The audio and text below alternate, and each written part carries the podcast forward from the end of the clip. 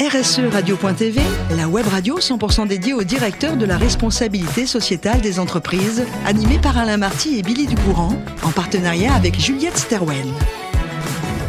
Bonjour à toutes, bonjour à tous, bienvenue à bord de RSE Radio. Vous êtes plus de 5000 directeurs de la responsabilité sociétale des entreprises et dirigeants d'entreprises abonnés à nos podcasts. Nous vous remercions d'être toujours plus nombreux à nous écouter chaque semaine. Et bien sûr, vous pouvez réagir sur nos réseaux sociaux et notre compte X, anciennement Twitter, RSE Radio-du-Bas TV. À mes côtés, pour co-animer cette émission, Marc Sabatier. Bonjour Marc. Bonjour Billy. Merci d'être là à nouveau pour ce début de saison. Vous êtes fondateur et CEO de Juliette Sterwen qui nous reçoit royalement dans ses locaux à Neuilly comme à chaque fois. Plaisir. Mon cher Marc, on va démarrer cette nouvelle saison et accueillir Sophie Dartois. Bonjour Sophie. Bonjour. Merci d'être avec nous. Vous êtes responsable RSE de la Phocéenne de cosmétiques. Sophie, quand j'entends Phocéenne, j'ai les cigales dans l'oreille. Et pourtant, vous êtes née dans le nord de la France. C'est une belle rencontre, le Oui, nord et le sud. Vous êtes née dans le nord de la France, c'est à Condé sur l'Escaut. Et plus jeune, vous vouliez être avocate. Pourquoi vouloir porter la robe et des combats particuliers? Alors ça me semble un petit peu loin, Oui. euh, mais j'ai aimé la justice, je pense, déjà à cette époque.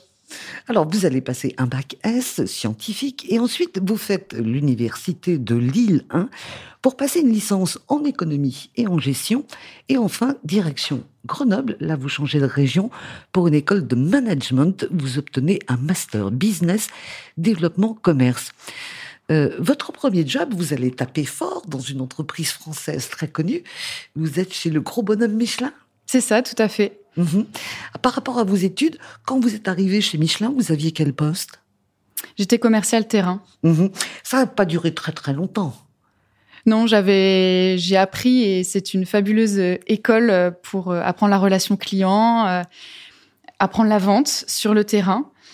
Euh, maintenant, être constamment sur la route et vendre des, des pneumatiques, au bout de quelques mois et quelques années plutôt, j'ai eu envie de, de voguer vers d'autres aventures. Alors, d'autres aventures, c'est Wavestone, où on va vous retrouver comme account manager.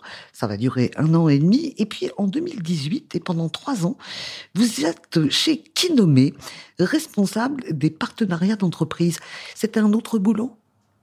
Euh, oui, tout à fait. Donc, euh, j'ai eu euh, plusieurs postes de commercial, commercial terrain, commercial euh, dans le conseil. Et puis, euh, j'avais ces compétences de commercial, mais l'envie de m'investir beaucoup plus pour l'environnement et la nature. Et Kinomé était une entreprise qui met l'arbre au cœur du développement économique et social. Une entreprise de l'ESS. Donc, j'ai eu envie de, de rejoindre cette aventure. Et j'ai pu apprendre ce que c'est que l'impact, créer de l'impact euh, et mettre l'humain au centre du développement. Mhm. J'ai l'impression aussi que vous êtes dit, ce serait bien que je vole de mes propres ailes, puisqu'arrivé en 2021, vous allez fonder euh, Camaï, et vous êtes entre le Sénégal et le Maroc, vous créez un projet notamment sur l'agriculture durable, et au Maroc, il y avait un projet sur l'argan durable. Par ce projet, vous allez rencontrer quelqu'un qui va changer un peu votre destinée. Oui, exactement. C'est vraiment un cheminement euh, qui nommé m'a donné envie euh, de, de passer de l'autre côté. J'étais commerciale, je, vendais la RSE, des prestations de conseil en RSE auprès des entreprises, et j'ai eu envie d'aller voir par moi-même euh, quels étaient les projets, comment on crée de l'impact sur le terrain, et quels sont les messages que des porteurs euh, engagés, que ce soit des jardins agroécologiques, des associations de protection pour l'environnement, et puis euh, cette filière d'argan, cette coopérative d'argan, qu'est-ce comment se mettent en place et comment se mettent en œuvre ces projets sur le terrain et comment on les pérennise dans le temps. Donc, euh, grâce à, mon réseau sur ce voyage euh, euh, itinérant, donc euh, d'abord au Maroc puis au Sénégal, je suis arrivée proche des Saouira, dans ce village solaire où cette entreprise a co-créé un projet avec le groupement Intermarché et des partenaires locaux, une coopérative d'argan pour pouvoir euh, avoir une filière euh, durable et puis créer de l'impact social avec la création d'une école, un château d'eau, de l'électrification. Euh, et donc j'ai eu, j'ai été séduite et surtout touchée par le savoir-faire de ces femmes, par la situation économique aussi dans ces territoires euh, reculés. Et j'ai eu envie de, proposer une suite de projets qui s'attachent à développer l'entrepreneuriat des femmes et accompagner l'autonomisation et l'accompagnement de projets entrepreneuriaux des jeunes. Mhm. Et donc, je me suis associée avec une association We Speak Citizen que j'avais rencontrée au Maroc. Et donc, finalement, j'étais partie avec l'envie de créer du lien entre les êtres humains et la Terre. Et donc, j'ai créé du lien entre une entreprise française, une association marocaine, et puis moi, dans cet écosystème, finalement, j'ai continué à, à, œuvrer pour ce projet. Et puis, quand je suis rentrée en France, euh, la Phocéenne de Cosmétiques m'a proposé de rejoindre l'aventure en tant que responsable RSE. Et vous y êtes. Exactement. Alors, Marc, euh, c'est un beau parcours, c'est étonnant. Magnifique parcours. Magnifique parcours. C'est partir aussi à l'aventure, d'un seul coup se dire, bah, je vais être auto, pas auto-entrepreneur, mais je vais créer quelque chose. Et j'attends, moi, avec impatience vos questions pour Sophie. alors, euh, ma première question, alors ça va être très très concret et très pratique. Hein. Elle porte sur vos produits, euh, la phocéenne de cosmétiques. Et évidemment, euh, dans la cosmétique, quand on pense cosmétique, on, utilise souvent des, des, éléments qui sont issus de la pétrochimie. Comment on fait pour s'en passer tout en gardant des produits qui ont des propriétés physiques qui soient pas dégradées? Alors oui, c'est un c'est un grand challenge et c'est quelque chose qui est porté par la phocéenne depuis euh, l'origine. Euh, c'est une entreprise qui, qui, a développé une charte euh, de formulation depuis 2017 et qui a eu à cœur de développer des produits d'origine naturelle, qui se fixait des objectifs, 95% minimum d'origine naturelle, et qui a été parmi les premières à sortir des produits de la pétrochimie, comme par exemple les paraffines, les vaselines, euh, les huiles minérales, se limiter aussi sur euh, l'utilisation de conservateurs euh, et qui euh, incarne finalement euh, ces valeurs, des valeurs de transparence sur les matières premières, des valeurs de respect en amont des filières. On parlait de l'argan tout à l'heure, mais c'est le cas sur d'autres d'autres filières comme l'huile d'olive, puisque l'entreprise a son propre moulin à l'huile d'olive dans, dans, le sud. et puis la responsabilité. Et donc toutes ces valeurs-là, finalement, elles sont présentes depuis le début, en se mettant des, des règles, des chartes, des objectifs pour développer des produits sains euh, est bon euh, pour, euh, enfin, efficace et sensoriel. Mm. Bon, vous avez fait un, bon bout du chemin, donc manifestement sur le sujet. Euh, quand on pense cosmétique, on pense aussi euh, évidemment joli emballage, joli flacon avec souvent pas mal de plastique.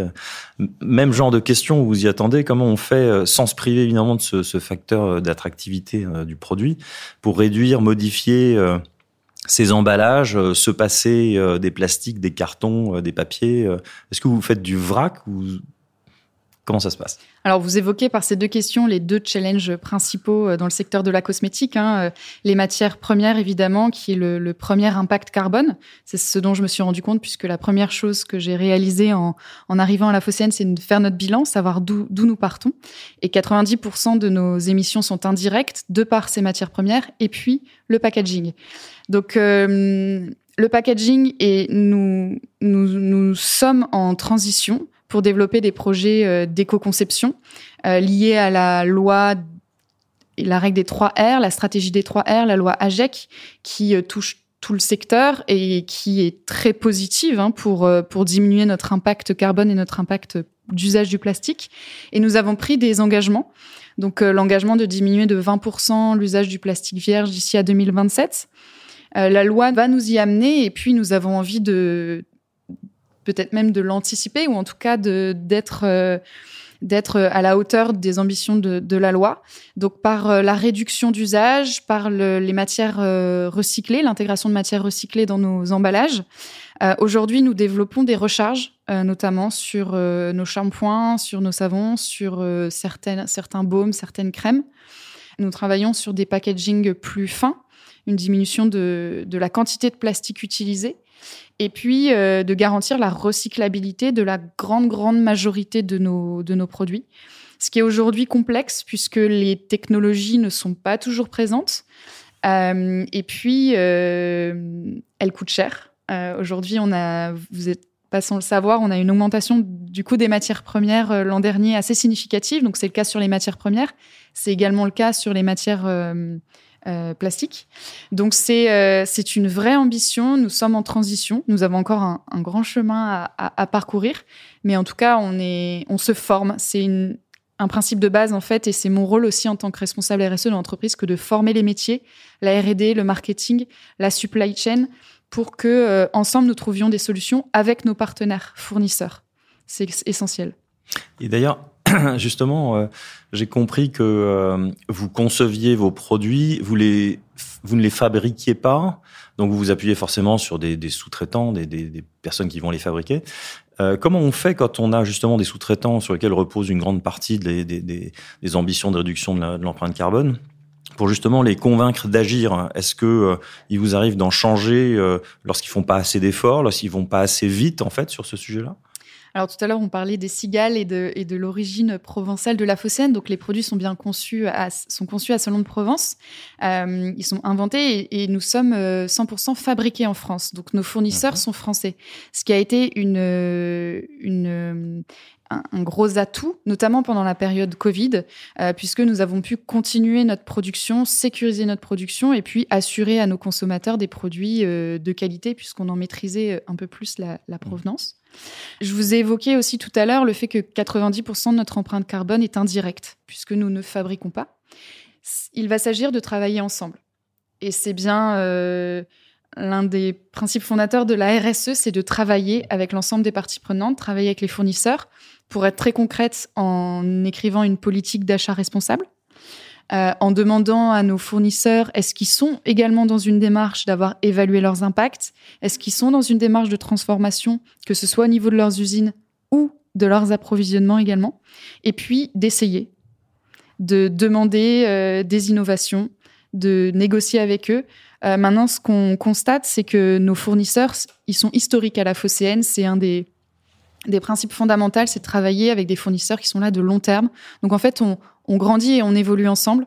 Et ça, permet de faciliter en fait cette transition qui est difficile, le fait de, se faire confiance et, du coup de, trouver des solutions là où il n'y en a pas forcément euh, aujourd'hui.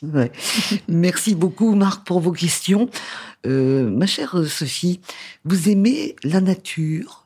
Profondément et vous aimez aussi le sport. Et ce qui est intelligent, c'est vous mixer les deux. Alors, vous aimez finalement euh, la randonnée, le vélo, la course à pied. On reviendra au yoga après, puisque c'est un yoga méditatif. Alors, parlez-moi un peu déjà de la randonnée, le vélo, la course à pied. Est-ce qu'on le fait dans les mêmes endroits? Alors c'est tout à fait possible. Oui. Euh, moi je viens du, je viens beaucoup de la, de la course à pied, mhm. euh, avec euh, historiquement une logique un peu de performance. Et puis petit à petit ma pratique a évolué vers euh, plus de calme, plus de sérénité et prendre plus le temps d'être dans la nature on dit, on dit souvent que pour, euh, pour aimer la nature, avoir envie de la protéger, il faut l'aimer et il faut savoir la, la connaître et l'apprécier euh, dans, sa, dans, sa, dans sa, pureté, son essentiel. Ce qui m'a amené vers euh, des randonnées à vélo et puis aujourd'hui beaucoup plus de randonnées. Ouais. Le, le, yoga fait partie de, de cette ambiance que vous aimez avoir en dehors du boulot? Oui, tout à fait. Ce besoin d'ancrage, ce besoin de, de me retrouver, de faire silence Aujourd'hui, on est dans des vies à 100 à l'heure. Et mon parcours peut le montrer aussi, où j'ai fait euh, beaucoup de choses euh, ces dix dernières années d'expérience professionnelle. Et cette, euh, ce souhait vraiment de, de me réancrer euh, proche de la nature, d'expérimenter aussi. Cette année, j'ai démarré un potager, par exemple, de, de prendre le temps d'être avec, d'être avec l'autre, d'être avec la nature. C'était le, toute l'envie que j'avais lancée en lançant Kamaï et ce projet en Afrique. Et parfois, il s'agit d'aller à l'autre bout du monde pour se rendre compte de ce qu'on a à la maison. Donc, c'est ce que j'essaye de, de cultiver dans mon jardin aujourd'hui. Voilà, dans votre propre jardin. Je retiendrai, Marc, ce mot silence. Parce que quand on est à la RSE, on passe aussi beaucoup de temps à convaincre les autres. il y a un moment, on a besoin de repos. À tout. Il faut que les oreilles se, se ferment sur certains mots et s'ouvrent sur d'autres choses, comme le silence et les bruits de la nature. Je dirais que le, le, le silence permet l'écoute. Mm. Et le grand challenge dans la RSE, c'est pouvoir embarquer les équipes. Donc de pouvoir écouter les besoins de chacun pour trouver un terrain commun qui réponde à la fois aux enjeux business, aux enjeux de supply chain, comme on l'a évoqué, aux enjeux, à tous les enjeux et aux enjeux humains. Et pour euh, accompagner une entreprise dans sa transformation, il faut avant tout embarquer les humains qui la composent. Et c'est ce que euh, ce temps de, silence, ce temps de méditation me permet, dans ma personnalité euh, très volontaire, très engagée, de pouvoir inclure Mhm. Je reviens euh, au tout début, vous vouliez être avocate. Là, qu'est-ce que vous avez bien défendu la RSE, Marc hein Ah bah Elle est formidable. Merci beaucoup, Sophie. Merci, Merci à également vous. à Marc de nous avoir reçus. C'est la fin de ce numéro de RSE Radio. Retrouvez toute notre actualité sur nos comptes X, anciennement Twitter et LinkedIn.